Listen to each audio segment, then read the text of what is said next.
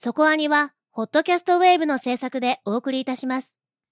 会いたいな声聞かせてよ。つながって笑顔をて始めよう。さあ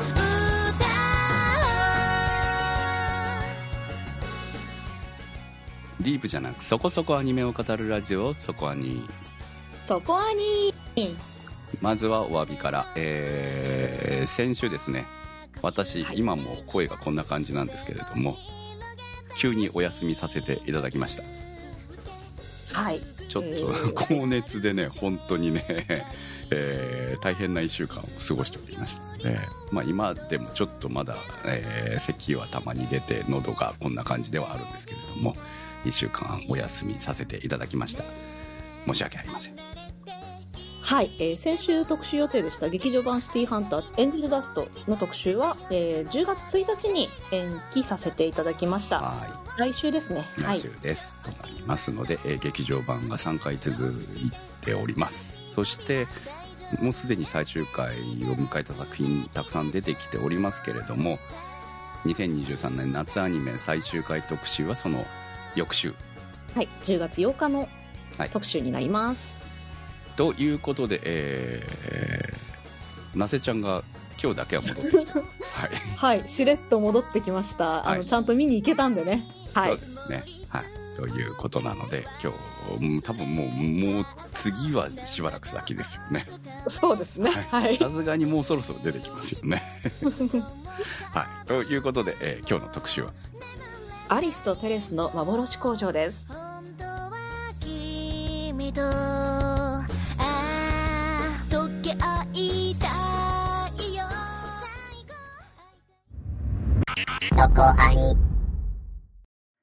アリスとテレスの幻工場。冬のその日、14歳の菊入正宗はいつものように仲間たちと過ごしていると、町の製鉄所が突然爆発し、空にひび割れができた。しばらくすると何事もなかったように元に戻ったように見えたが、実際は元通りではなかった。触れてはいけない。話してはいけない。好きになってはいけない。この町で変化は悪。岡田真理脚本監督による2作目のオリジナル映画アニメーション制作はマッパ2023年9月15日公開ということで始まりました今日の特集はアリスとテレスの幻工場ですえー、マッパとしては初のオリジナル劇場作品そうですねオリジナルのテレビシリーズはありましたけど劇場作品ということですとこれが1作目になったんですねそうですね。まあ、劇場作品いくつか手がけてはいるはずなんですけれども、マッパさんも。まあ、その中で、テレビをやってではなく、劇場単体のオリジナル映画として、一つ打ちたかったんだろうなと。今、マッパとして、えーめちゃくちゃ力入れてますよね。会社を広げるという意味でも。うんっていうところで、えー代表作にしたかったんじゃないかと思います。まあそこで、えーマッパと岡田真理っていう仕事はないんですよね、今までね。おおそっかはい。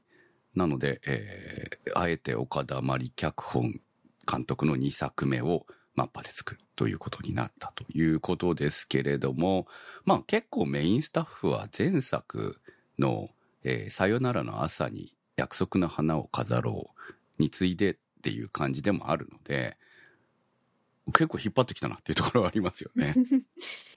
そうですねあの PA ワークスとしてももちろんやっぱ「さよあさ」はかなり大きな区切りというかもうそれこそねいろんなところで言ってますけど岡田真理100%を出し切ったのでまあ他のスタジオに行っても行ってらっしゃいっていう気持ちも強いんだろうなとは思うんですけれどもなんか そろ揃って揃って引っ張ってきたねって感じはしますよねやっぱり。ね。まあ、いくらねアニメ関係者みんなフリーランサーとはいえね。そうですね。でもまあ、はい信用できるスタッフうんという意味で、その岡田真理さんもまあ監督として2本目なので、えー周りを固めておいた方が安心できるという部分もあるだろうし、まだちょっと冒険するには難しいのかなとこれがね、5作目、6作目となってきたらいろいろ変わってくるのかもしれないですけどね。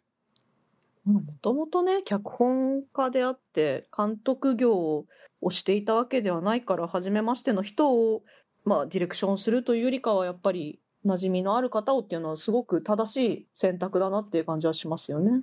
はい。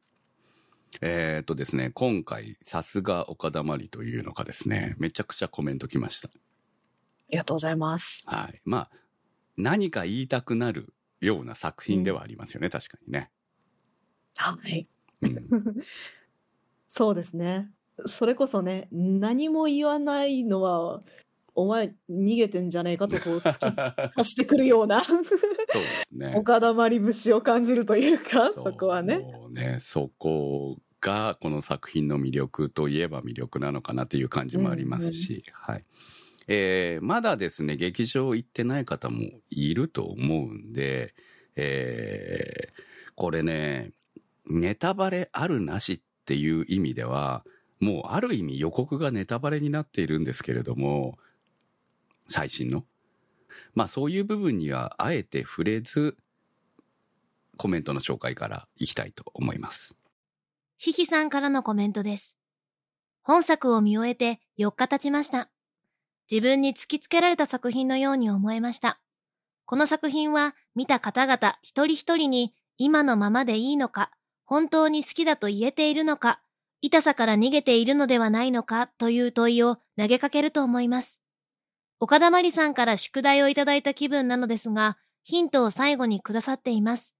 5番航路に残っていたむつみといつみが寄り添うデッサンの美しさはピカイチでした。痛みは伴うけど幸せな表情もできる。回り回って明日も頑張ろうとなれる作品でした。続きまして、常新さんからのコメントです。最初の工場が炎上するところから何か起こったとは感じていたが、閉じられた世界の表現が少しずつ散らしてあり、最後まで見てからじわじわ見えてくる。何につけ、いろいろ考えさせられる作品だと思います。万人に受け入れられるかは厳しいかも。アリスは不思議の国のアリスもかけていそうですが、テレスはと思うこの頃です。はい、ありがとうございます。えータイトルなんですけど、はいはい。アリスもテレスも出てきませんよね。はい。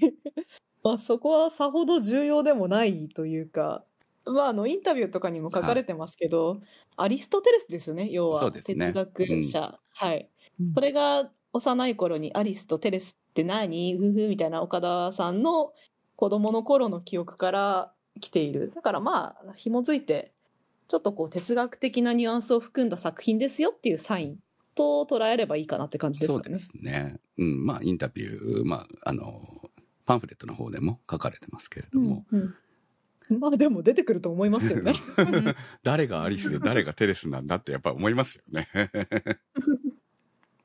まあまあでもなんか常新さんの「不思議の国のアリス」にもかかってるのかなとかそういう想像はとても素敵だなと思いますよはい。まあでもそういう感じでいいんだと思うんですよね、やはりね。うんうんタイトルが全てを表しているという、まあ、幻工場は事実タイトルなんですけどね。うん、うんそうですねだから結構こう見に行こうか迷ってる人の多い作品じゃないかなとは思っていて、であのおまあ、まさに言った通りちょっと哲学的抽象的な作品ではあると思います。ただなんだろうなこれを見てえーっと好きにせよ嫌いにせよよくわからないにせよ何も感じない人は少ないと思います。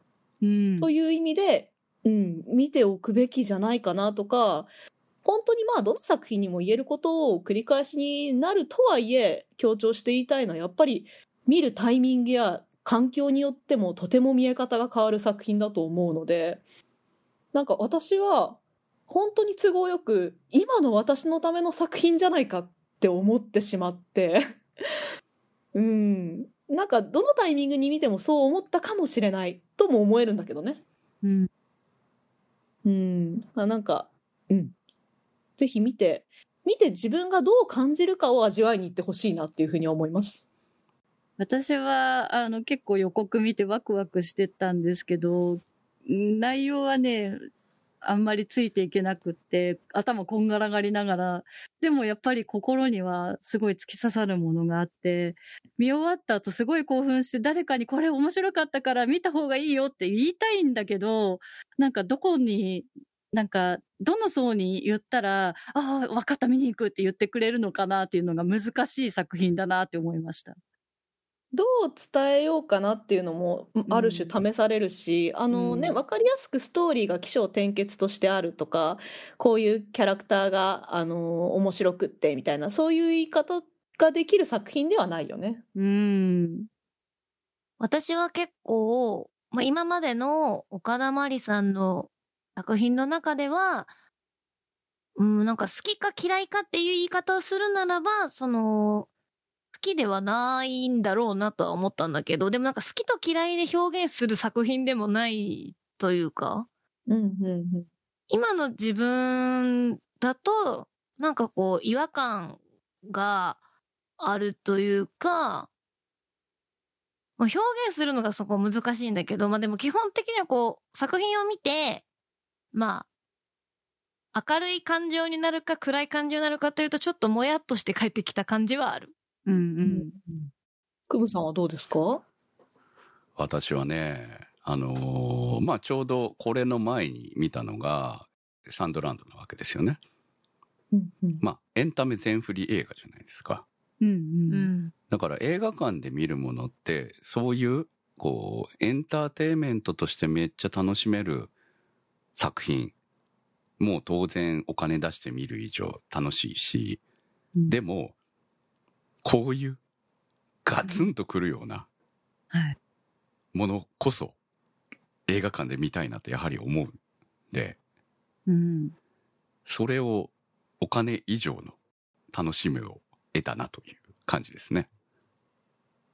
あの、さっきの小宮さんの言い方面白いなと思ったんだけど、私はむしろ明るい気持ちになったんですよね、見終わったうん時。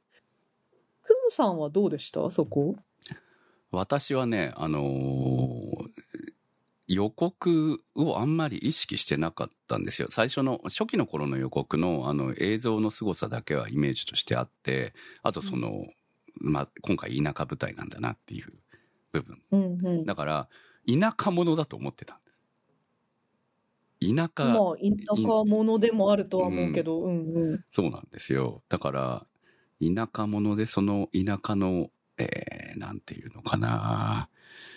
ね、まあ、この物語そのものの変わっちゃいけない部分みたいな、そういう部分の、そういう部分が自分に突き刺さるんだろうなと思って行ったので、あ、思ってた以上にファンタジーなんだなと。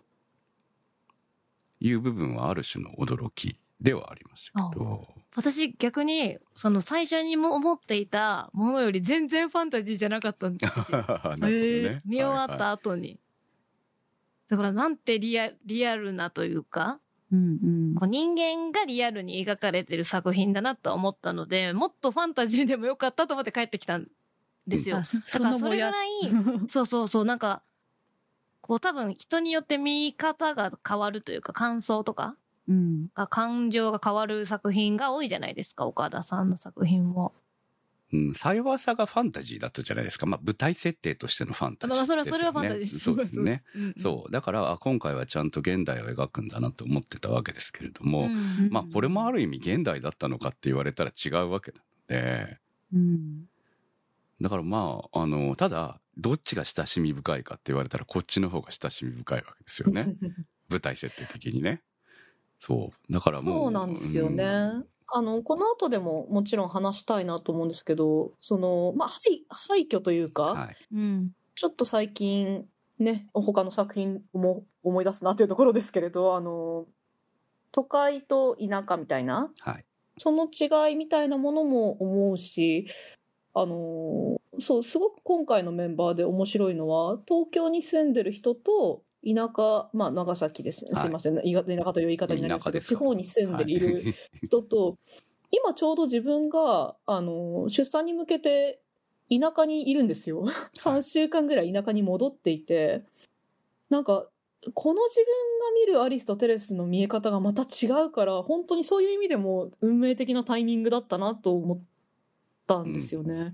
うん。あとはえっ、とこれもねすいません賛否両論あると思うので試験ですがという言い方を先にしておきますけど今回の、えー、と岡田真理さんの作品を、えー、と個人的の「子」という字だから本当に私小説的な「子」の「子」から、えーエンタメの横線と抽象的具体的の縦線があったとしたら今回私は「子」と,、えー、とエンタメのところではちょうど中間にあってそれでかなりこの抽象側に寄っている作品だという捉え方をしていてだからなんだろうなあの私結構その岡田真理さんの中でも好きな作品ちょっとよ受け付けない作品っていうのがあって結構個人寄りだから岡田真理さんを感じすぎるとうーんって思ってくるところがあったりするんですよね。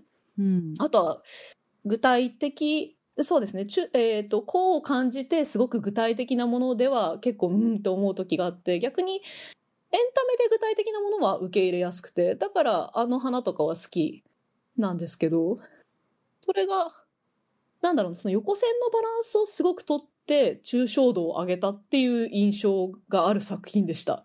言って伝わるかな？エンタメっていうのはまあ人を選ばない作品だからエンタメっていう感じはあるんだけど、こうだとそれこそ本当にその人によって違うから、うんうんうんあの、抽象的か具体的かとか、その、まあもちろん題材にもよるとは思うんだけど、私は本当になせちゃんと真逆。だから、なんかちょっと打ち合わせでも少し話してたんだけど、なせちゃんが、なんかに、苦手だったり受け付けなかったなと思う作品は、私が一番好きな作品だったりしたのがちょっと面白くて、うんうん。まあ、それぐらねいこうね、個が出るというか、個性が感想に直結する作品？そうだし本当今自分で言っててもその 4, 4軸というかですごい縦横無尽にいろんな作品を試し打ちしているクリエイターなんじゃないかな、うん。岡田真理さんっていう人はっていうふうに思う。まあ、脚本家っていうのは、そういうね、ある種求められた本を書かなきゃいけないわけじゃないですか。うん。そうですね。うん、っていう仕事をやられているからこそ、まあ、その中にその岡田まりらしさっていうのを、まあ、どこに置くのかにもよるとは思うんですけど出していくことによって彼女が脚本家としてここまで、えーまあ、ある種人気になったっていうところもあるわけでその岡田まりが監督をするということにどういう意味があるのかっていうところがこの2作目になったわけですよね。うんうんだから、あのー結構ですね、私の中では、えーまあ、この作品作るときに岡田まり200%で作ってくれと言われたということなんですね。前回が100%で作ってくれと言われて、今回は200%で作ってくれと言われたというふうにパンフレットに書かれてましたけれども、うんまあ、岡田まり200%ちゃんと出し切ったなっていう感じはありましたね。なので、うんあのーまだここはネタバレなしのコーナーなんであれですけど、もう見てほしいという部分に関しては、めっちゃ難しい作品だと思います。私は大好きですと言いたいけれども、あのーこの映画が一般受けするかと言われた時に、いや、これは一般受けしないだろうと思うんですよ。なんです。だからなんか私も仲のいい主婦に勧めたいけど絶対分かってもらえないだろうなってすごい思ったんですよね。中に出てくるキャラクターとかこのシチュエーションとかに共感できるみたいな部分がしづらいタイプの作品でもあるからそのあると思うんですちゃんとある程度こうこうこの人の作家性を理解した上で見るとめっちゃ楽しいんだけれども、でもそれをあまりよく分かって、まあ、逆に言えばあの花ぐらいしか見ていない人あの花の脚本家さんだよぐらいな感じで岡田真理を理解して、えーこの作品を見るとなんじゃこりゃってなる人も絶対いると思うんだよ。うん。私、その、新海さんみたいに、例えばお名前を聞いたことがあるから、気になるから行こうかなで言ってしまうと、そうえってなると思いますね、やっぱり。そうなんですよね。そこがね、それでも、あの、2本目にしてここまで作れたっていうのは、その、まあ、岡田真理監督と、まあ、それを支える周りの力も含めて、あの、すごいなと思うんですよ。いや、もうこれは3作目、4作目がすごくまた期待できるなとは思うんだけど、ただ、これがまた、その、新海誠にはまだ慣れてないわけですよね。ならなくてもいいと思うんだけど、うん。そうなんですよ。そこなんですよね。新海誠にならなくていいと思うんだけど、でも求められるんだろうなと思うんですよ。工業成績的なものから作品のクオリティまでいろんなものが求められてくる。まあ、名監督、まあ監督でうん。客を呼べる監督としてやっぱり売りたいんだろうなっていうのはわかるんだけど、そういうのに向いてるのかなっても思うわけです。岡田監督っていうのは。まあ、岡田真理という脚本家ですよね。その、作れはするんですけどね、その岡田さんを色を多くすればするほど、やっぱり万人受けするかと言われると、変わってくると思う。難しい。そうなんですよ、うん。その代わりあのうマニアックに好かれるとは思う。うん。まあ好き嫌いも含めて、えー今回のはどうだったみたいなので、えー盛り上がるタイプの作品にはなるとは思うんですけれども、えーいわゆるその数字が取れる監督なのかと言われたら違うなとは思うんですね。今はね、まだね、わかんないよ。これからどう変わっていくかわからないので。なので、こう、めっちゃ進めにくいんですよ、この作品って。絶対見ておくべきって言えるのかって言ったら、岡田まりファンは見とくべきだろうと思うし、言われずとも言ってるんですよ、多分。でもそうじゃない。一般層に見ろと言えるのかって言ったら、私は言えない。面白いけど、うん。うん。面白いからといって、言ってくださいって言えるほど簡単な作品じゃなかったかなっていうのもあると思います。うん。なんかこう、面白いって言われて言って時に、その、感情が、よく言う面白い作品を見た時に思う、言い浮かべる？多くの人が、はい。感情を抱けるかって言ったら、それが全然責任を取れないじゃないですか。多分違う。うん本当に見る人によって違う。本当言って、めちゃくちゃ怒って帰ってくる人もいると思うんですよ。うん。この作品は。結末に納得できない人もいっぱいいると思うんですよ。うん。うん。で、結末を見て、ハッピーエンドだと思う人だっているかもしれない。うん。だからそれぐらい見て感想が変わる、まあ見見るタイミングにもよると思うし、その人の経験にもよると思うし、まあさいろんな作品を見ているとかそういうのによってもって変わるかもしれないし、そのぐらいいろんな感想が現れるタイプの作品であるっていうのが、だから逆に前作が、例えば受け付けない人がいたとしても、今作は受け付ける可能性もありますし、うんうん。まあ、逆もしかりなんですけど、ね。だから気になってたりとか作品としてこう引っかかりがある人は行ってみることで何か発見がもちろんある作品だとは思うので、まあ自分の教養とかその自分の人間性の深さをこう深めるために行くという意味では本当にアリステレスじゃないですけど哲学を見に行く感じではありますよね。うん。あと気になるところといえば、今回の作品は、えー日本アートシアターギルド作品や、えーフランスのヌーベルバーグ80年代の角川映画などを参考にしているということで、うん。あの、昭和感がすごいあるんですよね、作品に。うん。昭和感とともに、あの、アニメより映画が好きっていう人の方が、ねうんっていう感じはしたああ、そうんでですね。ね。そう。うん。80まさに私見ながら、オープニングから80年代角川って言われ、あの、パンフレット後で読んで分かったわけで、え、なんか映画っぽいなって思いながら見てたわけですよ。マッパの、あの、最初、ロゴといろいろ出るじゃないですか。マッパのロゴがフィルムっぽい感じで消えた後に、バーンってスタッフが出るんですよね。縦に。縦書きで、ね。ないですよね。そうあの、アニメのアニメのね。映画では見なそう見いないでしょ流う。え、れ。何これって思いながら見てて、で、えーすぐ本編に爆発シーンに入っていくっていう。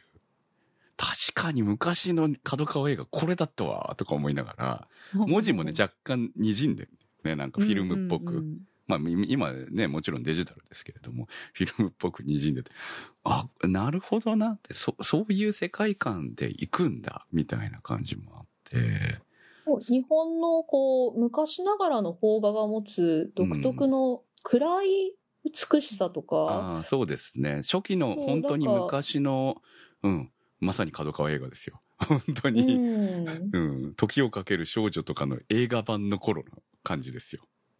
あの、なんていうね、独特のしずしずとしたうん。雰囲気とか、はいなんかそういうのが好きな人は、あ、アニメでもこういう表現ができるんだっていう驚きがきっとあると思います。そうね。逆に言うと、実、邦画ファンの方がうん、言ってほしいですよね、これ。もしれないね。うんと思いました。はい。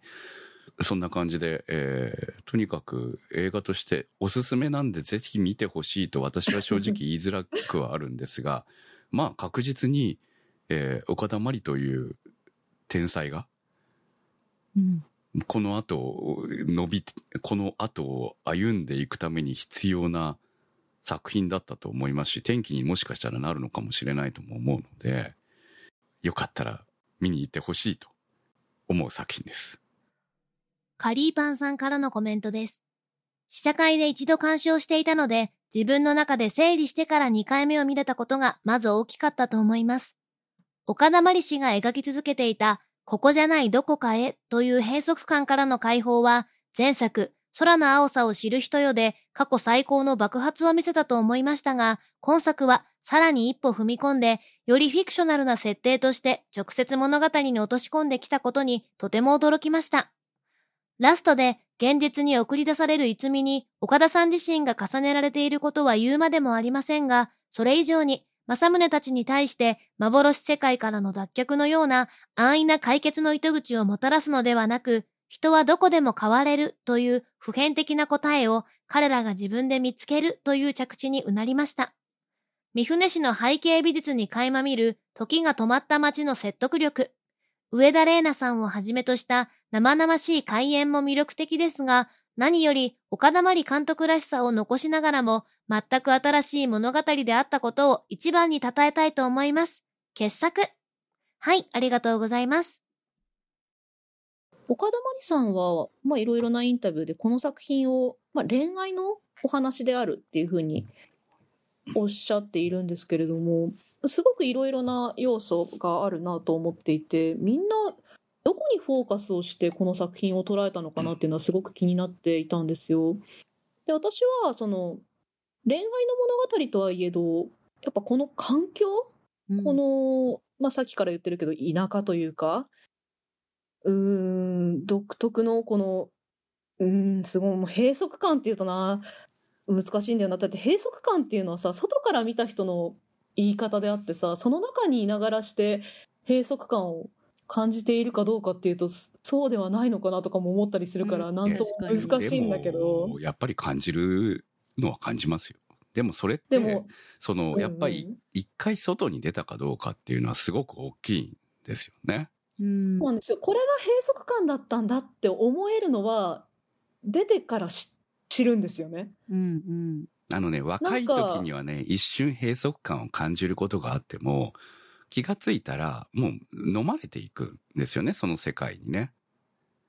そうなんですよそね。う。だからまあ、私、もう、もう私はまさに、この時代みたいな感じだと思いますけど、当時を考えたら、ちょうど、えー、多分作中の時代ってあの車とか考えたら、昭和から平成にぐらいのタイミング、まさにそんなタイミングで出ている車なんですね。あのパオっていう日産のね。だから、すやっぱりイメージ的にそのラジカセとかああいうのを見ても、そんな時代が多分元々の時代なんだろうなと。っていうふうにして考えたら、まあ多分ドンズバの世代だと思うんですよ、私なんか。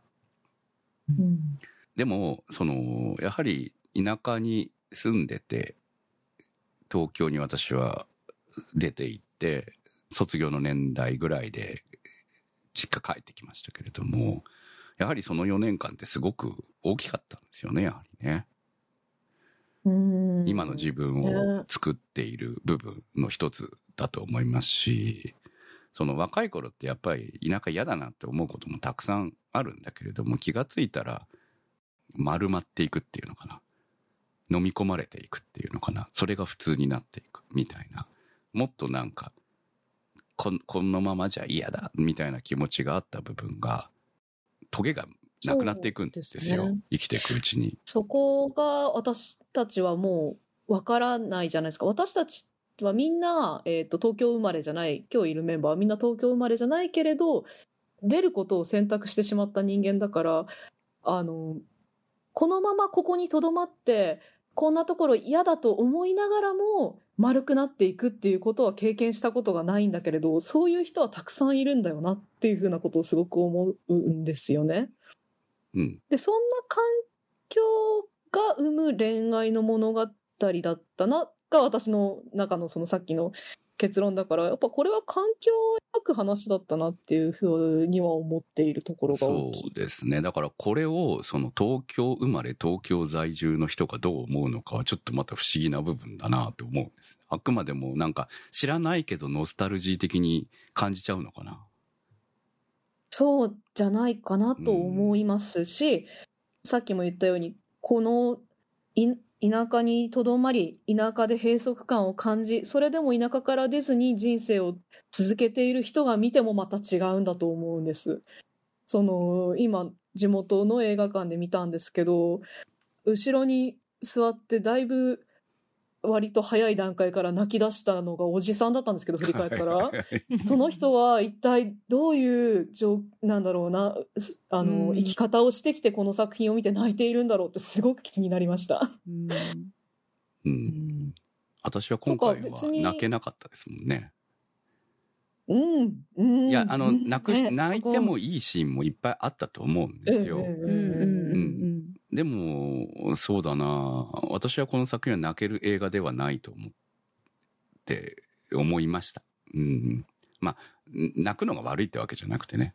自分の中では、うん、泣く映画ではなかったっていう感じですね。あ私は泣けたけど、思ったより会場はそんなに泣いてなかったイメージでしたね。ポカーンとしてんじゃないの？違うかな。なんかもっと泣いてるすすり、ね、うん声とか聞こえてもよかったんだけど、そんなでしたね。まあねう、ん多分ね、あと1回目でわかるのかっていうところも難しいところで、うんその、アニメの見方を知っている人と知らない人では、多分結構これは難しいタイプの作品だと思うんですよね。うん。あ、これっ。てこうなってんのかなみたいな。あ、あまあ、まあそこの予測力とともあ、に、うんうんうん。アニメの文脈、文法とも違うじゃないですか、ちょっと。はいはいトリッキーだと思うので、うんだから、なんでしょうね、このキャラクターはどうなの？とか、そういう見方を早めに捨てないとですよね。ああ、確かに。ちゃんとストーリーは、あの、やっぱ少なくともアニメを作ってきた人だからこそあるんだけれど、でもそこが本質ではないという見方をした方が楽に見られると思うし。うん。そう。この作品で何を描きたいのかをまず考えるわけですよね。うん。自分はねもうだってこれ特集するの決めて見に行ってるわけだから何を語ろうかっていうところ語り口から考えながら見に行っているわけなのでうん。そういう意味ではすごく面白かったんですよ。うん。そのクムさんはね、語彙力を求められそうだって言ってましたもんね。そう、そうなんです。めちゃくちゃ悩んで何を語ればいいんだろう。何、何の部分から語ればいいんだろう。頭はまずその、90、うん80年代、角川だな、みたいな。そう、もう ずっと頭で考えてたんですよ。ここはこう、こうう、こういうスタート。ああ、なるほど。やっぱり田舎の話か。これはもうまさに、俺のうん場所だな、みたいにいろいろ思いながら、でも、恋愛の話の部分と、ファンタジーの部分これ SF ですか？みたいなところから。そうなんですよ。SF かなとかそういうことは考えなくていいんだよっていうことをうん早めに、はい。早めに気づきたいけど、あこの手ので、あの、あ、そっちねって思えるかどうかってかなり大事ですよそうなねん。だとう思う。んうんものによっては私もそこで混乱をして、はいわかんないって言ってそうだから。ううんん。ね、あの、いただいたカリーパンさんのコメントの冒頭にもありますもんね。2回目見れたことがうんまず大きかったとおっしゃっているので、私もこの後2回目見に行きたいと思います。気持ちはね、多分感想は若干変わるんだろうなと思います。うん。でもまあ本質は変わらないと思うんだよね。この作品自体は変わらないわけなので。うん。まあそういう面白さを、あの、映画に何回も行きたくなるという面白さはありますよね。ですね。うん。まあ当然映像の凄さも含めて、んあと演技か、やっぱりね。あの、今回、いわゆる役者さんがメインを務めてないじゃないですか。映画オリジナル作品、うん、おじさんたちは違うけれども、うんうんあの、メイン3人ですよね。普通だったらここに誰か入ると思うんですよ。役者さんを入れて宣伝に使いたいと当然思うと思うので、でも今回はそれを一切やってない。っていうのは、まあ、これをやりたかったからですよね。うん、そうですし、あの、いや、これは声優業界の中でも、あの、おなるほど、この、この3人ですかとも思うし、えー上田さんとか久野さんっていう声優さんは、なんだろうな、この言い方も正しいとは言わないですけど、声優、声優した声優じゃないと思うというか、まあ、お特芝居がねに久。野さんなんかはね、もう、また久野さんに面白いキャラやらせてるみたいな、そんな感じで見てますからね、本当ね。あと、主人公にエンキーさんを置いてるのも、なんかすごいうまくバランスを取ったなと思っていて、上田久野さんだけだと、あ、そう、なんて言うんだろうな、自由すぎるというか、キャラクターが収まら、ストーリーに収まらなかったところをうまくバランスを取った気もしていて、榎木さんっていう役者さんが。うん。うーん。確かに言われたらそうかもしれないですね。あの、まあ、若干忠誠感もあるじゃないですか、彼自身に。っそうですね。ううんんうん。ていうのもあって、まあ、本当ベストな配役だったんだと思うし、あとやっぱり自由な演技というのか、その、いわゆる台本通り読むよりも、キャラの生きてる感みたいな部分。だから普通のアニメのや仕事よりも、自由度を求められたんじゃないのかなっていう感じを受ける。まあインタビューでもそんな感じだったみたいですし。うん、うん、なんかね、こう、ナレーションとかが好きな人って結構正しさみたいなものも追求しがちというか、だから正しくないんですよね、この手の声優さんたちっていうか。はい、はい。うん、正解の上を行ってしまうんですよ、この人たちは。まああ正解を出しても正解なんですけど、その上を行かれてしまうからすごい引っ張られると思います。一緒に芝居をしてると。そこを榎木さんがぐっと地に足をつけてバランスを取ったみたいな3人に私は見えたりもする。でも榎木さんはそこでふっとこう地から足を離すこともできるしちょっと待ってってこう抑えることもできるみたいななんかすごくね今後も重宝される方だろうなっとか偉そうに 思ったり。いや、まあ、あの、独特の位置をちゃんとね、みんな持ってるなっていうところが、あもうこのキャスティングしかなかったんだなっていう、まあ、このキャスティングある、ありきで、まあ、作られているっていう部分もあるみたいですけどね、作品としてね。そうですね。久野さんなんかはもう当て書きだというふうに最初から言われているし、上田さんは今回こう V コンテからね作っているということであの V コンテに声を当てたのがまあ久野さんも最初から決まったから、はい。久野さんの相手役として上田さんが選ばれ選ばれたっていうかおすすめされたので起用させてあお願いさせていただいてそのままむつみもというふううん。に言われていますけれども。うんうん。いややっぱなんかなんですかね。やっぱ脚本特にアニメの脚本なんて本当に早くに手放すわけでそこで完結脚本家作家としてもそこで完結もう手放すっていう風にしなくちゃいけないところが V コンテから作るっていうことで本当にねニュアンスの部分を表すことができるんだなとかそこからね上田さん久野さんのお芝居を受けてフィードバックされてまた直すことができるっていうのが本当にこの作品には良いあら良い形で現れているんだなっていうのをなんでしょうね見たらそう感じますよねこの作うん、ま品は。あ、なかなかこれはテレビシリーズではできないよねっていう贅沢な作り方してますよね、やはりね。笹メガネさんからのコメントです。私は正宗のクラスメイトの笹倉と園部の二人に心を奪われました。園部に関しては、私としては正宗や睦美たちよりも一番彼女に共感しました。正宗に勇気を出して告白した姿をみんなに見られてしまい、好きな気持ち、見せ物になったというセリフとともに世界にひびが入るシーンは、周りのクラスメイトからしたら笑い話として消費されそうな出来事でも、園部からしてみれば、彼女自身の心を壊してしまうかもしれないほどの大きな衝撃のように感じ、あの世界のひびは一生消えることのない園部の心の傷なのではないかと思いました。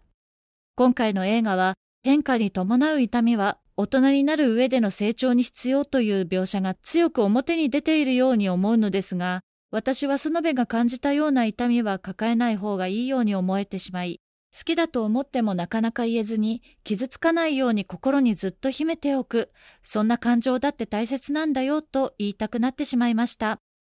見るポイント、見る世代によって感想が変わってくるような作品だと思いますので、いろいろと思いを語り合った後にもう一回違った見方で味わってみたいと思いました。ありがとうございました。この物語変化があると街が消えるかもしれない、うんでこの辺のね設定もね結構ね分かりづらい部分はあ断ると思う、片的ですよね。そうなんですよなぜ彼らはその、えー田舎の中で同じ時を過ごしているのか？という部分に関して、えー説明の部分って相模が説明しているはい。ことで、果たしてそれがどこまで正しいのか？あいつうさんくさいからな。うさんくさいっていうところもあるし、まあ三伏神社のものだとはいえですよ昔からそういう言い伝えがあってとか何かそういう部分が表現としてあったわけではなく相模の作り話がどこまでなのかという部分まああの地方の権力者ではあったのかもしれないがっていう部分なんですよね。うん。でもみんな信じてしまった。変化をしないことにを受け入れてしまったわけですよね。うんね、そのあたりも、さっきから話している、こう、ね、あの、東京にはない空気感はがい、まあその説得力をもたらしているよねそうです。ね。あの田舎らしい感じっていうのかな。まあそれは閉鎖感だったりとか、そういう部分につながる部分ではあるんだけど、だからそれを SF 的な物語にしちゃったところは面白いなと思いましたね。ただ、えーじゃあ実際何をしたらあの世界が壊れるのか、何のせいであの世界が作られたのかっていう部分に関しては正解はないんですよね。そうですね、正解も、ルール設定もう、ん。そこまで明確にはきっと、うん、まあ、のまあ多分設定の中にはあるんだと思うんだよね、確かにねうんうんう。んあるはずなんだけれども、それを作品の中では明かさなかったっていうところも。その大きな変化の一つの例というか、として描かれているのがやっぱり恋愛なのかなっていうふうには思うので、まあ、あの、主人公二人の他にも、クラスメイトの中にもね、恋愛というものが、あの、複数描かれましたよね。そうですねそ。れこそうん、消える人、消えない人はい。とかもね。この辺のルールがよくわからない。ですけれども、まあこれは後ほど考察したいとは思いますが、えー、まあ消えた側として。まあこれ象徴的ですよね。その、大人たちが変化をしないことを受け入れてしまう部分っていうのはなんとなくわかるんですよ。でも、子供うんしかも中学2年生ぐらい、14歳が受け入れきれるのか。まあ、当然あの世界にはもっと他のね、学生の年齢もいるわけなので、受け入れて、その、その年を繰り返すことを受け入れてやっていけるのか。結構しんどいと思うんですよね。うんだって中二病をな、一体どれだけ繰り返せばいいの？辛いわ。そうなんですよ。海岸しちゃうわ。で、その中で恋愛するなと言われても、中学生だぜするだろうっていうね、うん。いう部分で、園部ですね。うーん、そうですね。園部は、この止まってしまった世界だから政宗が好きになったってことなのかな？それではないか、えっと、うんさらに、えっと、逸見と出会った政宗が好きだったのかな？とかね。そうです彼ね女はね、食べられてしまった人じゃないですか？はい。うーん。そうなんですよね。まあ、彼女の気持ちって、まあ、そのぐらいの年齢が人を好きになる時っていうのは、もう本当車に乗せてもらったから、助手席に乗せてもらったから、みたいなきっかけでもいいわけじゃないですか。そうですね。うん、そうなんなんですよね。そう、彼女自体はいろいろな気持ちがもともとあったに違いない学校の中でもね、他の子に比べて、えーまあ多分体型とか顔とかにコンプレックスがあったんだろうなというような描かれ方をしているじゃないですか。うんうんで、そういう部分の中で助手席に乗ったっていうのは、彼女の中でのすごい何かだったわけですよね。うん。恋愛に発展する。だからそれまでそこまで思ってたかどうかはわからない。けれども、一気に破裂したわけですよ。感情が。うんそして告白に至ったわけですね。でもあんなさ、あの状況下であんな書いちゃったら、それは後から見られるのも。いや、だってね、うんあれ、見てくれですよね。見てくれでしょ。うんそう。でもね、抑えきれないんだよな。何かを。だから走走り出した、ね、好きな気持ちが、むしろこう、乗せてくれたから好きなのかもと思ってたのかなとは思ってました。まあどっちもあるでしょうね。確かに。園部は、その、政宗が好き云々の他にも、むつみともちょっとね、面白い描かれ方されてるじゃないですか。最初園部って、むつみの靴をはい、はい。隠したうんとか、だからどんな、あの、嫌な女というか、いじめっ子女かなと思ったら、むしろなんか、むつみの方がいじめてるように見えてるのかなとかさ、でもこのクラスメイトみんな仲良しなんだよなとか、なんかす、ね、絶妙なあの中学生のコミュニティ感？うん。うん。まあ、あの中しか描かれないからね。どうしてもね、そういうふうに、あの中しか描かれないし、彼女たちにはあの世界しかないわけないですでよ。ね。うん。うん。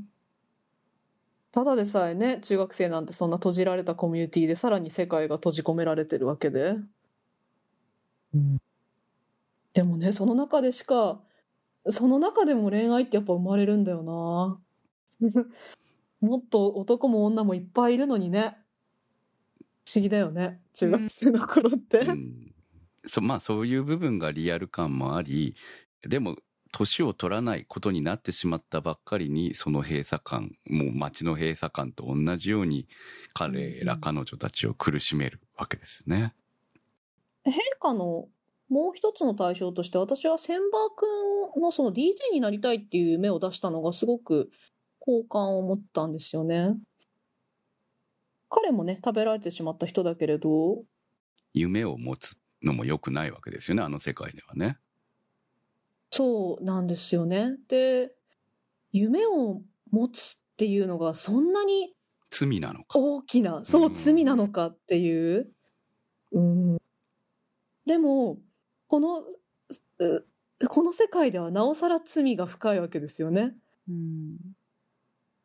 ななんだろうな現実世界ですらそれを思ってしまうことは良くないことなんじゃないか自分はここにとどまるべきなのではないかと苛まれている若者たちがいっぱいいるんだよなって思うししかもそれを抱くことでこの生きてる世界が壊れてしまうとなったらも持ちたい夢も持てないよね。その中で千葉君っていうのはね勇気を持ったんだよなって思うと、なんだろうそのパワーってすごいなというか、うん。うんでも、ほら、DJ になりたいっていう、ラジオパーソナリティになりたいという夢が、それほど死に至るほどの夢なのかって思ったら、いや、そんなことはないじゃんって思うわけですよね。でも、あの世界ではそのぐらいも罪であるという、まあ、いい例なわけですよね。ねえまあ、そこで消えることが死なのかどうなのかもよくわからないんだけどね。うん。そうですね。まあ、そこはう、そのいう設定、どういう設定になっているのっていう部分になるわけですけれども。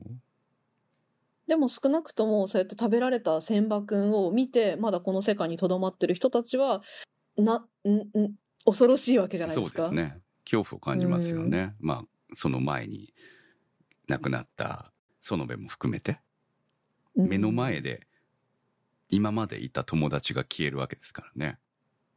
ますますね変化してはいけないのではないかって思うわけなので。ひらめさんからのコメントです。この作品を見て変わってしまった後の世界、実際のコロナ禍を重ねてなのか？そんな世界で夢や希望や恋や愛に悩み、懸命に生きる彼ら彼女らを見て、生きる勇気や希望をもらえたと思います。製鉄所の爆発事故から政宗の父、秋宗が逸見と出会うまでの間、また秋宗と逸見の出会いから政宗が逸見に出会うまでの間は、どれほどの時間、年月が経ったのか疑問に残りました。変わってしまった後の世界の中で何年何ヶ月経ったのかを暗示させるような表現や、政宗や睦美の友人たちの名前を覚えられる時間が欲しかったなと思います。ありがとうございました。この辺は本当に見ていて疑問に思う部分ではあるんですよ。あえて描いていないという部分でもありますので、あの、まず、一体この世界、ん何年なんだと。うん。その映像の感じから見る限り、ああ、しその昭和から平成に移り変わるぐらいの頃なのかなというふうには見えますけれどしかも同じうん。冬を過ごしてるわけですよね。季節もない。うん。で、いわゆるループものって1年を繰り返すとかじゃないですか。ああ、確かに。年を取らないっていう意味でも1年が変わらないとかならまだ分かりやすいんだけど、そしたら、えー今年はもう春夏秋冬あってあ1年経ったなみたいなうん。だから彼らが中学生を何年やってるのかが分からないわけですよねうん。もうその瞬間で一時停止状態ってことですもんね。雪はまあ降ってるけど。そうなんですよね、まあ、雪も降る日もあれば降らない日もあるしでも、うん。えーいわゆるループのスタートがどこでループの終わりがどこででどこの時間軸をずっと回っているのかっていうところは綺麗には明かされてないんですよね。うん。でいつの間にかお父さん死んでるしそうなんですよね。あれになってからお父さんはどれぐらい生存うん。したんでしょうね、その変化に踏み切るまで。そうですね。どれぐらいあったのか。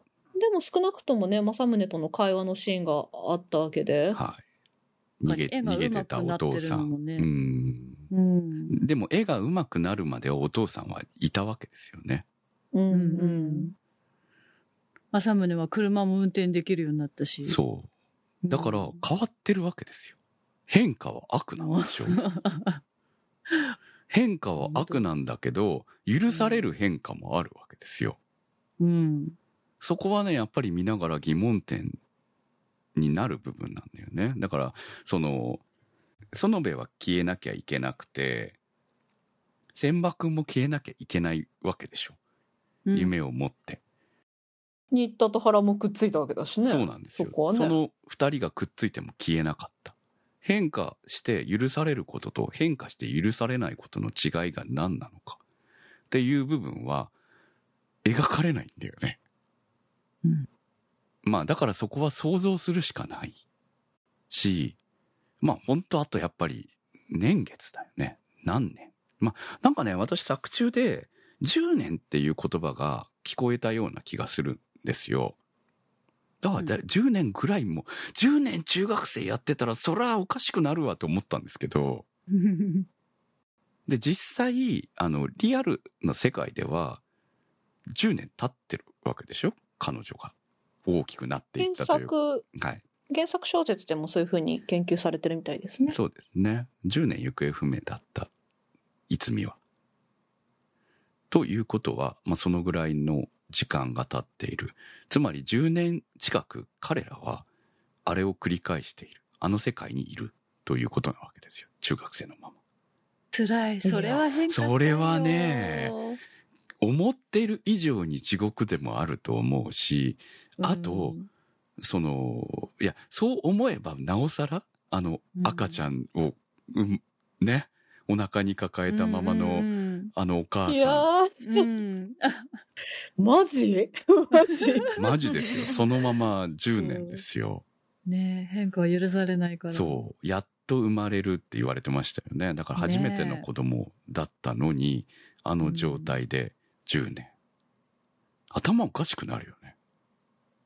普通は頭おかしくなるので、そこはファンタジーっちゃファンタジーです、ファンタジーですよね。いや、だって、あの、他にも、ひらめさん教えてくれましたけど、市役所の人は、一応こうん。う、時間を数えているわけでしょ、それ以外の人たちは時間を数えるのをき禁止されている？うん。でも、いや、いくら市役所の人間であっても、それを数えたら発狂するよ。うん、おかしくなると思うんですようね。ん。だからもうまさに幻の世界の住人だからとしか、まあその辺はね、痛い遊びをしても自分たちは本当の意味では痛くならないみたいな部分とかで彼らは実感しているんだとは思うんですけれども、罪な世界だよね、本当にねい。や、本当つくづくそうですね。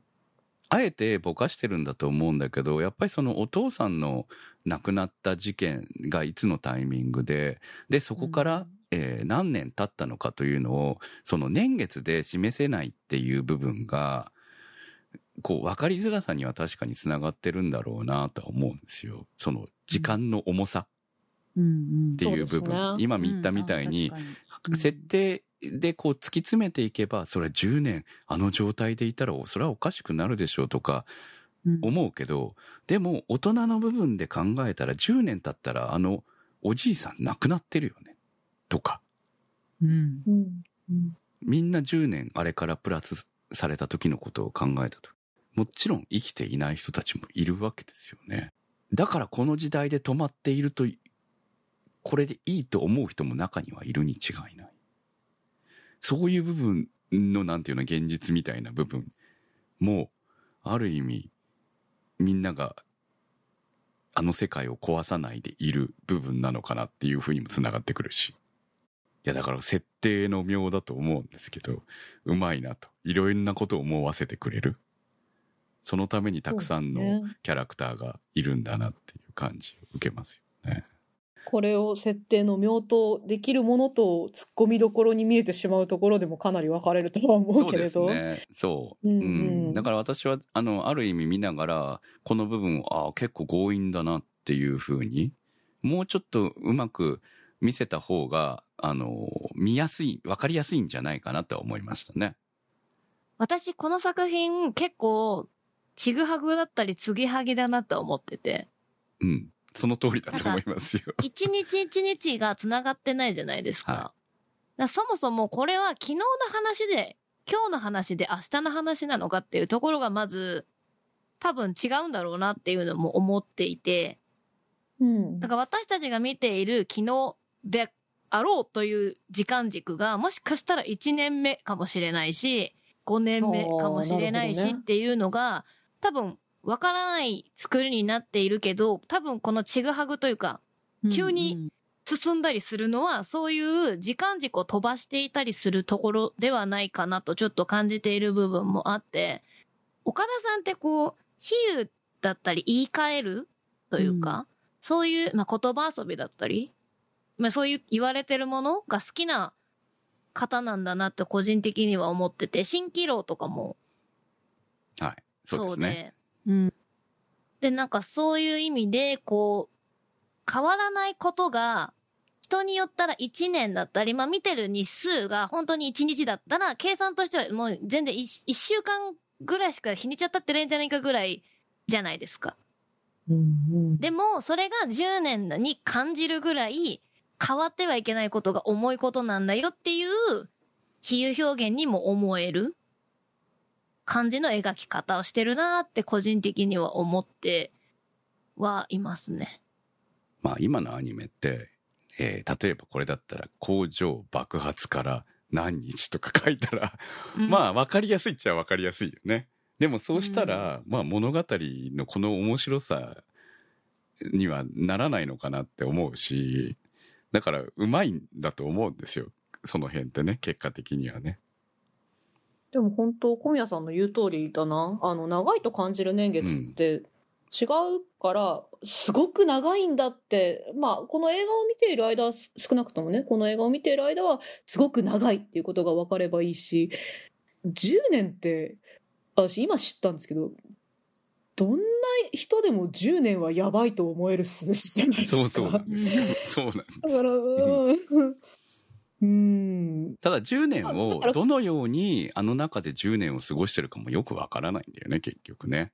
そうんの、でも、1年を繰り返してるわけではないわけだから、10年をどのぐらいの頻度で彼らは生きていたのか、本当に10年分生きてたのかもわからないっていう部分があって、うん、まあでも10年が長いって思う人もいれば、その言ったら、例えばこのまま時が止まればいいのにと思う感情もあるわけじゃないですか。はい。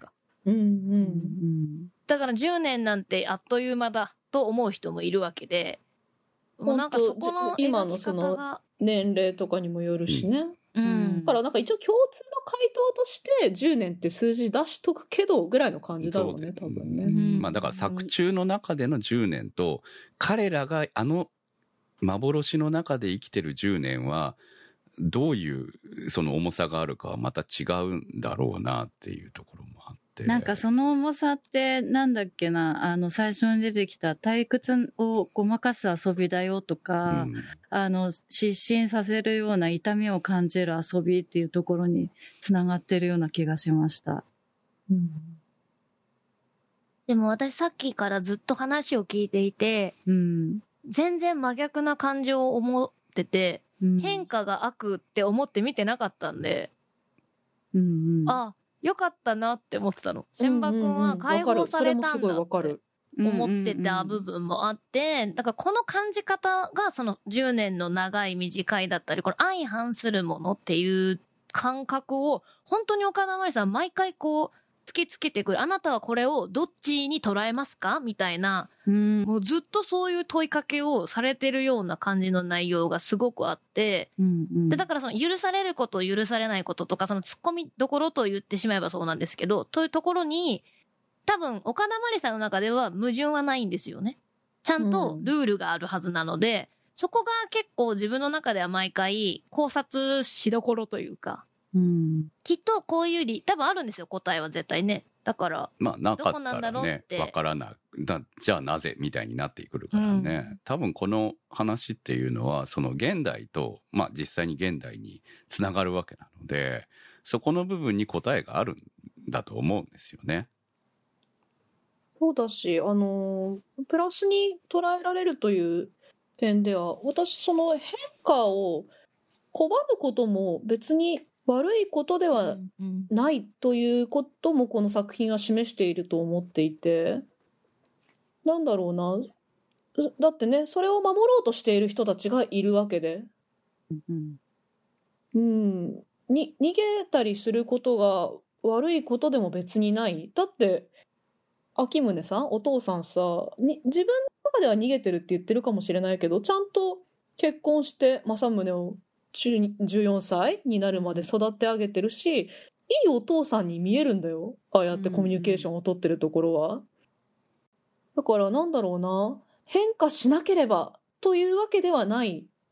ゆそんなことは言ってない。ただ、変化からは逃れられないところはあるよね。ということは言っていると思います。うん。変化し、そうだし、あとはもう一つそうだな。あの、いくら変化し、しないとはいえ、変化は少しずつ必ず訪れている。避けられるものではないし、あの、いくら変わらないように生きているように見える、ね、うんこう比較するばかりになるけど、東京とさ、今いる田舎とのさ、本当に速さの違いに驚くんだよね。なんてのんびりしてるんだろうと思うんだけど、のんびりしていても変化は必ずしてるんだよなって思うんだよな。うん、だからそこの速さに正義はないし、うん。だからそこ、誰が悪いとも言う、言う誰が悪、誰も悪くない作品、この作品のそういう優しさはあるよね。というのも忘れたくない部分だよなと思うんですよね。そう、だからこそ見に行ったらとも言えないし、見に行かなくてもいいよとも言えないというか、むしろ見た方がね、やっぱり感じることはあるから、絶対自分の学びになるというか、こう変化それこそのきっかけになったり、考えるきっかけになる作品？本当にこの作品を見て自分はこのままじゃダメだって思う人もいれば許された気持ちになる人もいると思うし、うん。うん、なんかどっちでもすてどっちも素敵なことだなって思うんだよなその感情がどちらかに触れたということが素敵 うんみたいな風に思ったりするな大宮ランナーズハイさんからのコメントです。鑑賞後の心に爪痕を残してくれる岡田真理脚本の作品。初の監督作となった前作、さよならの朝に約束の花を飾ろうは、年を取らない主人公が育てた赤ん坊が成長し、死を迎える姿までを見守る物語。私にはインパクトが強烈すぎて、購入したブルーレイでの再鑑賞を未だにできていません。今作も親が年を取らない世界で生き、親と子が異なる時間軸で過ごすことで生じる対比や摩擦、葛藤を描いたという点は前作と共通しています。そこに父親、母親、その周囲との関係性や謎解きの要素も加えつつ、恋愛、親離れ、子離れといった要素により焦点を当てているなど、複雑、多層的な構造の作品を見事に描き切ったと感じました。終盤自分たちとは別の時間軸に帰る娘のいつみの背中を強がりながらも押すむつみの姿を涙目になりながら親目線で見ていました。目線を変えて何度も鑑賞したくなる作品です。ありがとうございました。まあ一番びっくりする部分といえば、いつみの親が政宗と睦みであったっていうところですよね。まあそうですよねあれは未来ですよね現実という言い方を作品の中でももうしているわけだから、はいだからあの世界っていうのは、えー綺麗に切り取られたわけですよね。製鉄所の爆発事故のタイミングで。そうですし生き残ってる人がもうす少なくともいるしうん全員、全員大爆発したわけじゃないんですよね。あそこの製鉄所がどんな大爆発したからといっても街中全員死んだわけではないわけですよね。まあ製鉄のがわかりますよね。そうなんですよね。現実が描かれてることによって。お祭りもある。そう。つまり、あの、彼らはそのまま行けば、結婚して子供を産んだということですよね。そうですね。うん。だから二人が恋愛しても問題がない。消えないねそのあたりも。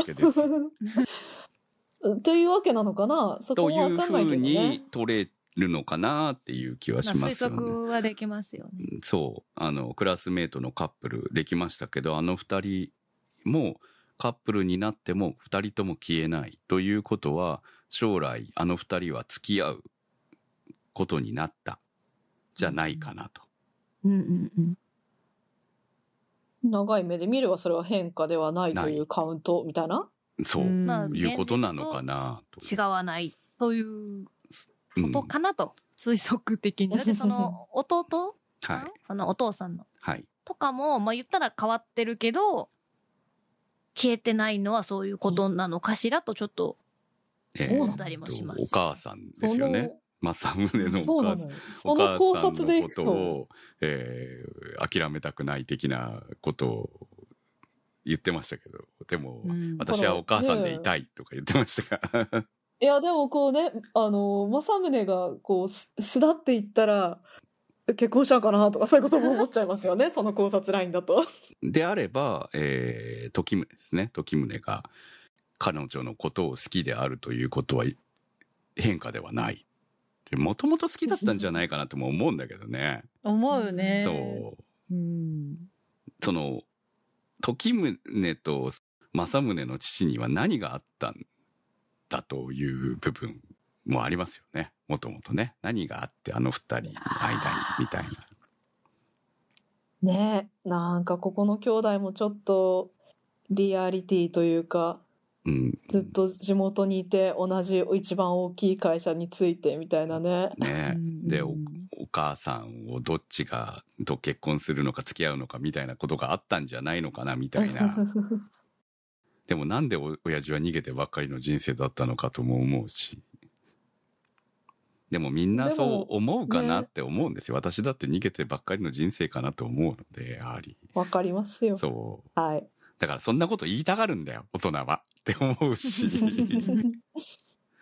そう。でも最後にいいことしましたよね、お父さんはね。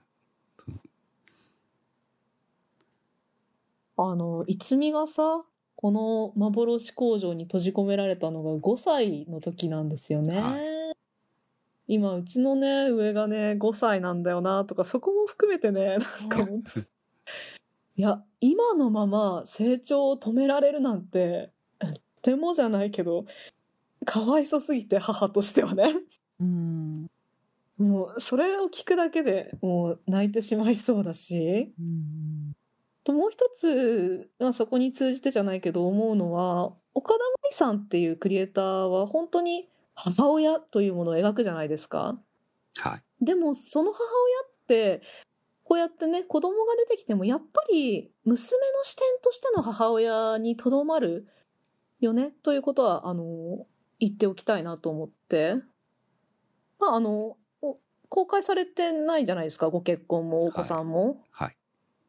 まあ、少なくともそうなのかなと思ってお話をしてますけど、うん。やっぱりこう、なんか母親に対する憧れと相反する憎悪みたいなうんうんまあものをずっと描き続けている人だなとは思っていて、だからこう、いつみが、いつみをお祭りの時に目を離してしまうとかいう、ああいう描写は、まあ、あありがちというか、うん、だし、その後にこう、心配をするみたいなことを全然描かなかったのは、らしい、らしいしなと思った。描、描いたら嘘になるんだと思います。うんおそらくってことだよね。うん。えー時を遡って中学生の睦みはまだ母になる前の睦みであってだから母じゃないんだよね。そうですだからね。母親っていう言い方だといろいろ捉え方があるけど、やっぱこう、産んだ、ママになった方の母ではなくて、うんだよねそうなんだよね。そういう三人の関係が、この作品のポイントですよね。まあ一番大きなう軸ん。というか。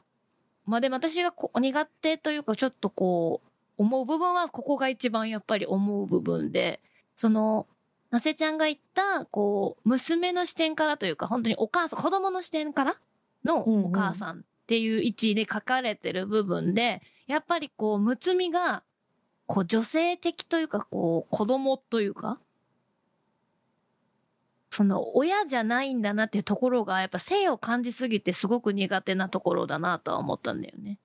うんうん。そうね。だからこそ、その、難しいんだけど、人間と考えるとあれなんですけど、動物とか考えると、やっぱりこう、子を産んでない生物っていうのは、こう、やっぱオスを求めるというか、そういう部分がすごく生々しく出てるなって。で、まあ作中でも、まあ、むつみがわーって叫んでる部分もあるじゃないですか、セリフで。うんうん。まあ、ああいうのがすごい特徴的に出てる部分かなっては個人的には思ってるんですけど。まあ潔癖な部分とそうじゃない部分がね、うん同居しちゃってるよねっていうところはね。だから恋愛の捉え方がやっぱりまだこう、その中学生っていう捉え方で描くときに、やっぱ岡田さんっていうのはそこがすごく出るなーっていつも思いますね。まあ、あえて今回は200%なんで、うんうん。あえて出してる部分も当然、ううん、あると思いますけれども、でもやはりそこがキャラクターに、えー血を与えてるのかなっていう気もするので、岡田まりの。うんそうですうね。ん、そこあっての作品かなっていう感じはしますね。はい。えーまあいろんな思いを本当感じさせてくれる作品だし、その年、その時その時によってまた感想も変わっちゃうのかなというふうにも思います。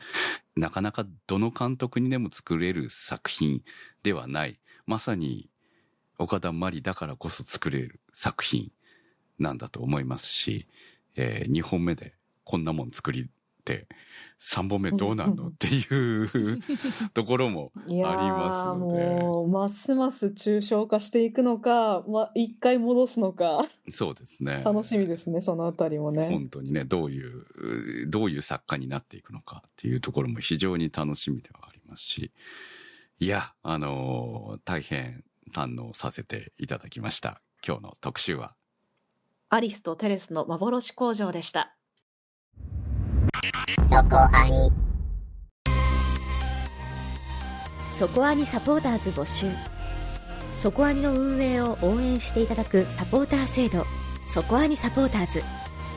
1週間1ヶ月のチケット制で応援していただいた方のお名前を番組内でご紹介いたします。好きな作品の特集に合わせてのスポット応援も大歓迎。チケットはそこアニ公式サイトからご購入いただけます。サポーターの皆様には毎週特典音声「そこアニサイド B」をプレゼント。まだ見ぬ世界笑顔涙思いをすべて込めた。胸躍るストーリーね。今聞かせて。お送りしてまいりました、そこはにです。大事なこと忘れてました。エンディング。新音。いや、私中島みゆき大好きなんですよ。CD も何枚も持ってんだけど。いやね、めっちゃベストな曲をエンディングに持ってきましたね。すごいですね。まあ、この選曲も含めて、やっぱこうん。う、なんでしょう、あの、プロモーションね、いろいろな予告編はありましたけれども、はい。この曲をエンディングにする作品ですよっていうことはね、かかもう本当にやっぱ音楽ってすごいパワーありますよね。感じ取れますよね。そうですね。もうちゃんと台本めっちゃ読んで作られただけのことがあって、本当にこのままですよね物語ねまた次岡田真理の時にぜひお願いしたいみたいな感じでいやー、あ、強い。強すぎる。うんはい。ということで、えー来週の特集は？はい、来週はオープニングでもお知らせしました。劇場版シティハンターエンジェルダストを特集いたします。はい。皆さんの感想をお待ちしております。投稿の宛先は？そこはに .com まで。投稿募集からお待ちしております。アリスとテレスの幻工場特集は立ち切れ線香さん青梅財団さんマキさん B さん常新さんたけさんひひさんニコニャンさんシスカさん大宮ランナーズハイさん貝月さんひらめさん直輔さんカリーパンさんのサポートにてお送りいたしました。サポーターの皆様には毎週アフタートークそこアニサイド B をお届けいたします。今週もサポートありがとうございました。それではまた来週お会いいたしましょう。お相手は私くんと。那瀬ひとみと小宮明人米林明子でした